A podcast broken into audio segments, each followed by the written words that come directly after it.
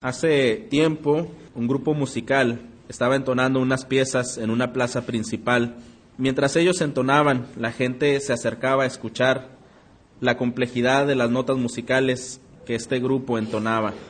Estas melodías habían sido compuestas por diferentes autores, pero llega un momento en donde cada instrumento tenía que hacer una parte especial, un solo, que esto tendría que ser armonizado por el resto de los instrumentos. Y cuando toca el turno a uno de los instrumentos de viento, su hoja principal, donde llevaba la base que todos seguirían, se voló con, con el aire y comenzó a tener complicaciones para seguir tocando.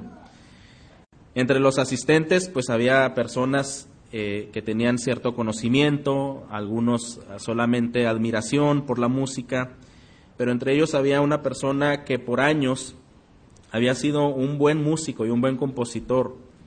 Y cuando él vio esta situación, ah, todo comenzó a deslizarse, a desvanecerse en, ese, en esa pequeña orquesta. Y siendo un hombre adulto y quizá no muy apreciado por los que estaban al, al lado, quizá por su aspecto, le dice al joven que está tocando si le permite tocar. Él conocía bien la pieza y le cede el instrumento. Y salió no solo ah, avante de ese problema, sino que salió con muchas, con expectativas mucho más altas. Cuando se acercan y dicen, oye, ¿cómo conoces también la, la pieza si no era un autor tan tan conocido? Dice, bueno, es que esa pieza la compuse yo hace algunos años. La conocía muy bien. Eh, conocía todo respecto a ello y incluso en el momento en que compuse la pieza era un momento especial en mi vida. Cuando vamos al Salmo 23, hermanos, el que está escribiendo este salmo es un pastor, literalmente un pastor de ovejas. David fue, antes de ser rey, fue un pastor de ovejas.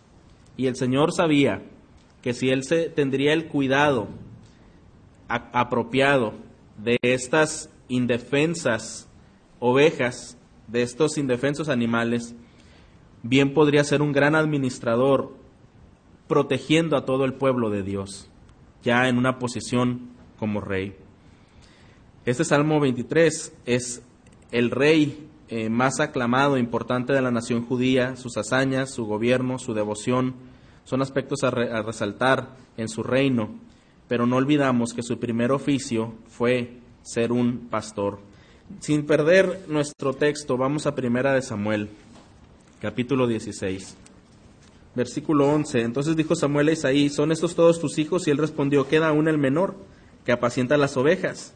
Y dijo Samuel a Isaí, envía por él, porque no nos sentaremos a la mesa hasta que él venga aquí. Capítulo 17, versículo 34. David respondió a Saúl, tu siervo era pastor de las ovejas de su padre, y cuando venía un león o un oso y tomaba algún cordero de la manada, salía yo tras él, y lo hería y lo libraba de su boca, y si se levantaba contra mí, yo le echaba mano de la quijada y lo hería y lo mataba. Dios usó este tiempo de pastoreo para preparar a David, ya no solo pastorearía un rebaño de animalitos, sino ahora pastorearía al pueblo de Dios guiándolo e induciéndolo a los pastos divinos de la comunión con Dios a través de su gobierno.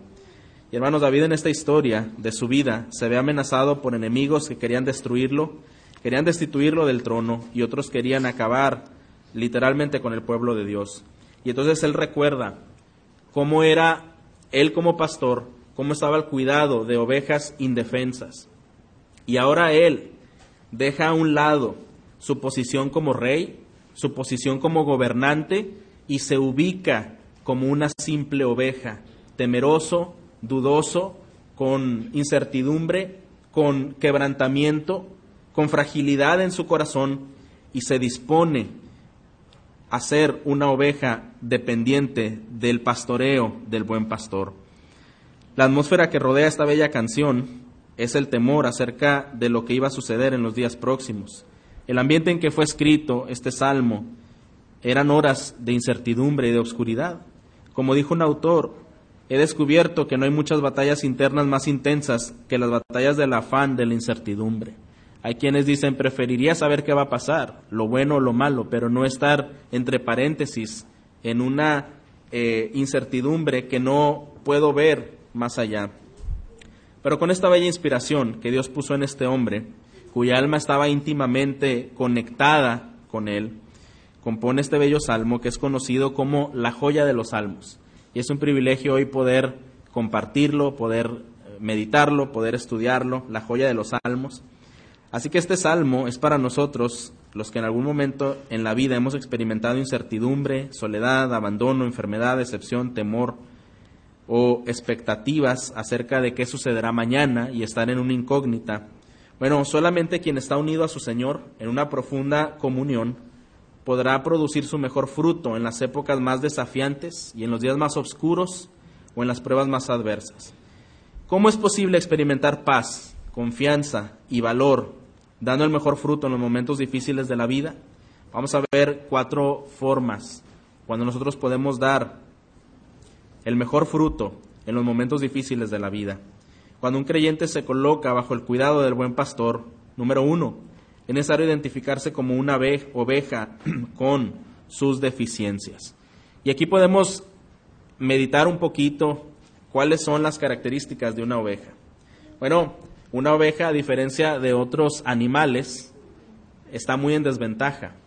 Tiene una mirada muy corta, tiene una percepción muy limitada, tiene una capacidad bastante eh, poco, bastante común, a diferencia de algún ah, otro tipo de eh, mamífero o aún incluso de los mismos eh, raptores. Una oveja, por ejemplo, no tiene sentido de dirección, con mucha facilidad tiende a extraviarse. Esto es algo porque eh, van en manada y porque va alguien dirigiéndoles y porque muchas veces tienen que hacer un sonido y a veces tienen que arrastrarles y tienen que jalarles y tienen a veces que golpearles porque con mucha facilidad pierden su sentido de orientación y de dirección. Una oveja prácticamente es indefensa. Si nosotros vemos lo que hay eh, en sus patas, no hay garras como otro tipo de animales que son depredadores. Ellos, al contrario, eh, son bastante inofensivos. Lo mucho que pueden hacer es dar alguno que otro tope, pero aún también sus mandíbulas no son tan fuertes como serían las de otros eh, animales. Las ovejas se asustan con mucha facilidad, tienden a tener temor en momentos difíciles, por naturaleza se ensucian con facilidad y no pueden limpiarse a sí mismas. Alguien tiene que ayudarles a bañarles y a quitarles el escombro que han adquirido. No pueden encontrar alimento ni agua por sí mismas, les tienen que llevar, les tienen que guiar. Y la lana de la oveja pues no pertenece prácticamente a ellos, sino al mismo, al mismo pastor, ¿verdad? Todas estas características, hermanos, eh, que literalmente existe en esta especie que estamos eh, mencionando, tiene mucho en común con las ovejas del pueblo de Dios, ¿no cree usted? Cuando analizamos esto, podemos ver nuestro propio reflejo allí, que también tenemos eh, una fácil pérdida del sentido de la orientación, que podemos desviarnos con facilidad, que no podemos atacar muchos problemas y salir victoriosos porque seríamos muy limitados ante ciertos problemas de la vida y que aún nosotros mismos no podríamos generar nuestra propia limpieza. Necesitamos, sabemos como cristianos, de la limpieza de Cristo para poder ser eh, purificados. Entonces necesitamos identificarnos como una oveja deficiente. Lo que está haciendo aquí el salmista es, está ante la incertidumbre, está ante la amenaza, está ante una expectativa de lucha y de batalla en donde su vida está siendo amenazada y el pueblo de Dios está siendo amenazado. Y él lejos de decir, yo soy el rey de Israel y nada nos va a pasar y voy a hacer esto. No, no, no. Él se ubica y dice, bueno, antes de ser el rey, antes de ser el gobernante, antes de ser el principal líder guerrillero de esta nación, soy una oveja también. Y si hay algo que nos va a sacar adelante es el pastor. Si alguien peleará por nosotros, si alguien cuidará de nosotros, es Jehová, mi pastor, de quien nada me faltará. Y continúa, en esos lugares delicados pastos me hará descansar, y junto a aguas de reposo me pastoreará. Número dos, hemos dicho primero que un creyente se debe colocar bajo el cuidado del buen pastor, identificándose como una oveja deficiente, pero también identificándose como una oveja dependiente. Versículo 3, confortará mi alma, me guiará por sendas de justicia por amor de su nombre. Mi pastor, dice ahí, un pastor personal, uno que llama a las ovejas por su nombre, esos lugares apacibles en donde le haría descansar. Las ovejas tienen temor cuando ven agua, más si son turbulentas. Tienen que, tiene que venir el pastor y guiarlas, de esta manera acceden por la confianza al pastor. Al confortar el alma, esta expresión tiene que ver con restauración. Algunas veces las ovejas decidían torpemente seguir otro camino, y el pastor tras ellas les llamaba por algún nombre especial, cuando el extravío era constante por el ímpetu de esta oveja tan eh, impetuosa, a veces el pastor tenía que tomar medidas un poquito más severas. A veces eh, tenía que hacer ciertas reprensiones y ustedes saben que algunas veces tenía que fracturar alguna parte de, sus, de sus piernas para de esa manera ya entablillada y dolida regresaba a los hombros del pastor y regresaba al rebaño con esta profunda necesidad. Sabemos que como ovejas debemos depender del Señor.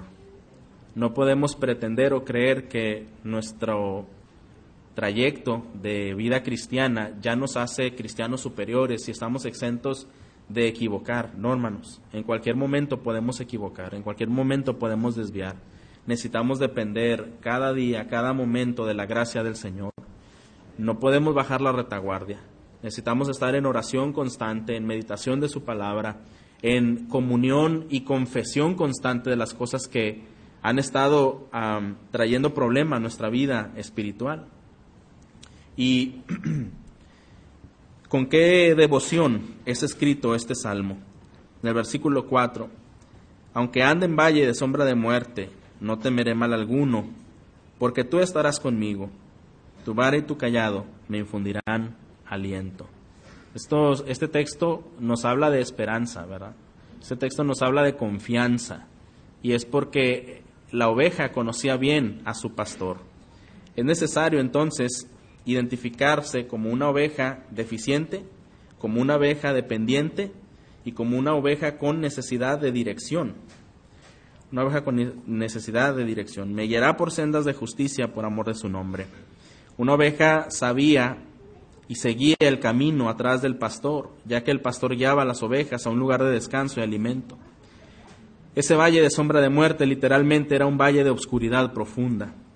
A veces era necesario atravesar senderos oscuros donde había peligros de serpientes venenosas, lobos rapaces, y el pastor escogía ciertos lugares, eh, aunque eran peligrosos, él sabía qué eran los peligros que iban a presentar pero también iba preparado para poder presentar defensa ante esos peligros. Entonces la oveja lo único que podía hacer era seguir confiando en la dirección del pastor, porque de alguna forma eh, cuando la oveja confiaba en su instinto, ah, se extraviaba con facilidad. Algunas ovejas cuando deseaban ir por otro lugar eran sorprendidas, eran aniquiladas, eran raptadas por enemigos.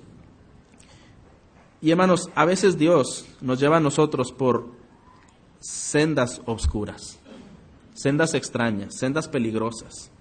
A veces vislumbramos alrededor lobos rapaces y serpientes venenosas, pero hay un destino que está planeado por el pastor para llevarnos a valles altos, especialmente en aquel entonces, en algunas épocas del año, donde el sol se escondía, donde no había mucho calor, eh, el pastor deseaba llevarles hacia un lugar en donde el frío no les fuera a azotar. Y las ovejas seguían confiando en la dirección de su guía. Y como ovejas de Dios, algunas veces Él nos lleva en ese valle de oscuridad, donde hay temor, donde hay peligro, donde hay incertidumbre, incluso donde hay muerte, hermanos. Pero Él sabe que la única forma que podemos llegar a los lugares altos de la experiencia y la madurez cristiana no es a través del campo del juego, de la prosperidad, sino más bien en el salón de clases del sufrimiento. Muchas veces el Señor nos va a llevar, hermanos, al, valle del sufrimiento para que aprendamos lecciones y para que más adelante podamos pisar valles altos. Durante esos valles oscuros, angostos, molestos, incómodos, es donde aprendemos, nuestro valor se deriva sencillamente del hecho que sabemos que nuestro Padre es quien nos está guiando. Eso es lo que nos mantiene con fe y firmeza. No temeré mal alguno, dice ahí, porque tú estarás conmigo. No dice no temeré mal alguno porque yo estoy seguro que vamos a ganar, porque somos más, porque somos cuidadosos, porque somos precavidos, porque tú estarás conmigo. A lo mejor el valle que tú has escogido, quizá el sendero que tú has elegido, será muy difícil de transitar, pero si hay algo que me inspira a no temer, es que tú estarás conmigo. Aún en el tiempo de la muerte, hermanos, qué diferente es morir en soledad a morir con la expectativa, la esperanza, la confianza y la seguridad que el Señor estaría con nosotros en esos últimos momentos hasta entrar a la patria celestial. Eso cambia todas las cosas. Lo cambia todo, por supuesto, en nuestro sentir, en nuestro querer, en nuestro hacer en nuestro esperar. Algo importante que nos dice también en este texto, el versículo 5, léalo conmigo. Aderezas mesa delante de mí en presencia de mis angustiadores, unges mi cabeza con aceite, mi copa está rebosando. La vara del pastor sí que era un símbolo de su poder, era un palo de roble aproximadamente de 60 centímetros de largo y se utilizaba para defender al rebaño en contra de animales salvajes. Pero tenía dos utilidades. Tenía también una corva con la que jalaba a, los, a las ovejas cuando se estaban desbalagando, pero por el pico frontal tenía un material agudo, muchas veces eh, unido a un metal, y este era suficiente para poder enfrentar y matar incluso algún animal. En el caso de David, él menciona que mató leones, osos, eh, lobos o cualquier otro ladrón que quisiera arrebatar alguna oveja. Y las ovejas se confortaban en la fortaleza de su guía, del pastor. Cuando dice en el versículo 5, aderezas mesa delante de mí, existe una explicación. Los pastores antiguos en el oriente mencionaban que para poder apacentar a sus ovejas tranquilamente, primero tenían que ir ellos a inspeccionar el lugar. Hacían un recorrido y hacían su propio camino, hacían como su ruta, como su mapa, y decir, bueno, por aquí veo que hay menos dificultad, por este lado hay eh, un oasis donde pueden llegar cuando ya estén fatigados, y entonces hacía todo un plan para poder llevarlos. Y cuando estaban, habían decidido el lugar, el destino, donde finalmente quedarían, ellos inspeccionando el lugar tenían que limpiarlo. Muchas veces se aseguraban de que no fuera un lugar mortífero, venenoso por serpientes y otro tipo de animales peligrosos. Y incluso se menciona que cuando ellos estaban inspeccionando el lugar, podían también estar en un punto importante para que al momento de que las ovejas fueran llevadas ya con el pastor, él estaba en un punto eh, crucial donde podía haber diferentes ángulos. Si, si, llegaba algún animal de alguno de los, de los ángulos, de alguno de los polos, bueno, el pastor estaba listo para defender. Lo que esto hacía, hermanos, es que las ovejas podían comer, mientras estaban ahí pastando, ellos podían comer, y aun aunque se oyera el gruñido del lobo rapaz, aun aunque se escuchara el cascabeleo de una víbora eh, venenosa, este texto es donde dice, aderezas mesa delante de mí en presencia de mis angustiadores. Lo que está diciendo es, tú como guía preparaste la mesa, preparaste el campo, preparaste el lugar. Yo voy a comer tranquilo, porque aunque escuche ese cascabel, aunque escuche ese gruñido, aunque escuche esa situación, tú estás aquí y tú estás listo por si hay alguna situación, estás listo para salir al encuentro. Y de esta forma eh, ellos podían tranquilamente comer en presencia de sus angustiadores. ¿No es esto lo que el Señor hace hacia su pueblo, hermanos? Que cuando Él nos lleva sobre ciertos lugares, ya ha dispuesto la mesa, ya ha dispuesto lo necesario para hacer un banquete y, hermanos, estar con el Señor es un banquete continuo. La presencia de Dios es un banquete continuo. Las aflicciones nos debilitan, nos vuelven frágiles, nos entristecen. Nadie de nosotros debe anhelar vivir en aflicción y yo creo que nadie lo hace. Sin embargo, hermanos, la presencia del Señor en el tiempo de paso, en el tiempo de la prueba, siempre es un deleite constante. Raramente, como humanos, valoramos más la presencia de Dios en el tiempo de la prueba, eso es algo muy cierto. Nuestros corazones se sensibilizan más, eh, se enternecen y nuestra mente se dispone a creer la verdad del Señor.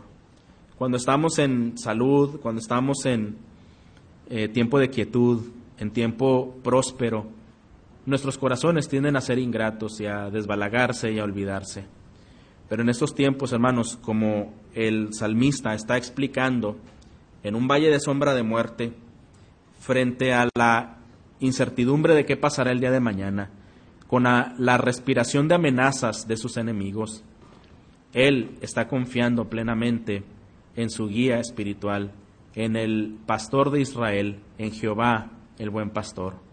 Y hermanos, yo no sé cómo sea su vida en este momento, qué dificultades va a enfrentar usted como persona, en su familia, o qué dificultades va a enfrentar la iglesia el día de mañana. Pero una esperanza que nos debe mantener confiados y fuertes es que Jehová es el pastor y que nada hará falta. Ah, habrá necesidades humanas o de otro carácter, pero mientras Él esté al frente, nuestro corazón debe descansar constantemente.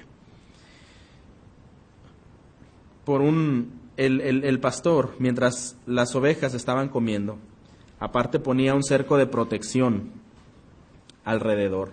Muchas veces había una especie de alambrado eh, dedicado para cuando algún animal quisiera interceptar, quedaba atrapado en el instante. Y hermanos, el Señor es sabio. El Señor sabe de qué manera proteger a sus ovejas. En el versículo 6, vamos a leer juntos. Ciertamente el bien y la misericordia me seguirán todos los días de mi vida, y en la casa de Jehová moraré por largos días. Hemos dicho, hermanos, que solamente estar unidos al Señor en una profunda comunión hará que nosotros tengamos los mejores frutos en las épocas de desafío, de oscuridad, de adversidad o de incertidumbre.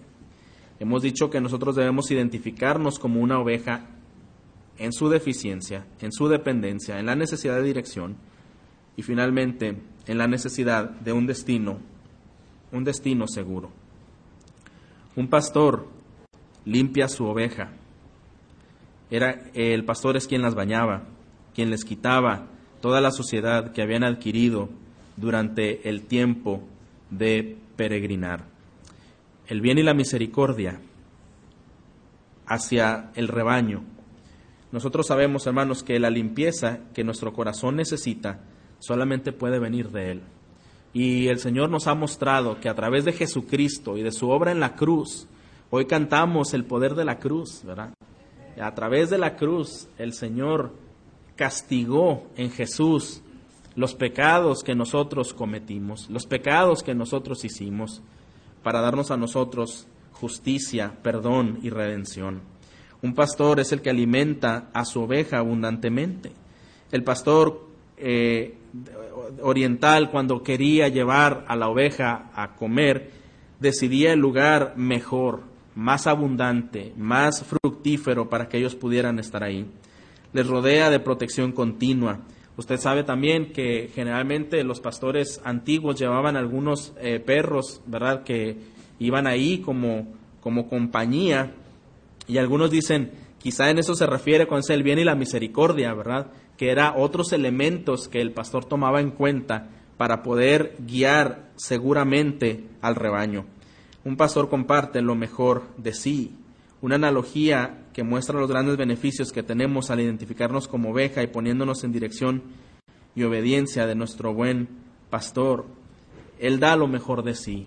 Cuando vemos a David, la fidelidad que tuvo al cuidar del rebaño, antes de cuidar de Israel, y había cuidado del rebaño que le había sido otorgado por su padre, fuera oso, fuera león, fuera lobo, yo le quitaba de la quijada la oveja y yo le mataba para cuidar de la oveja.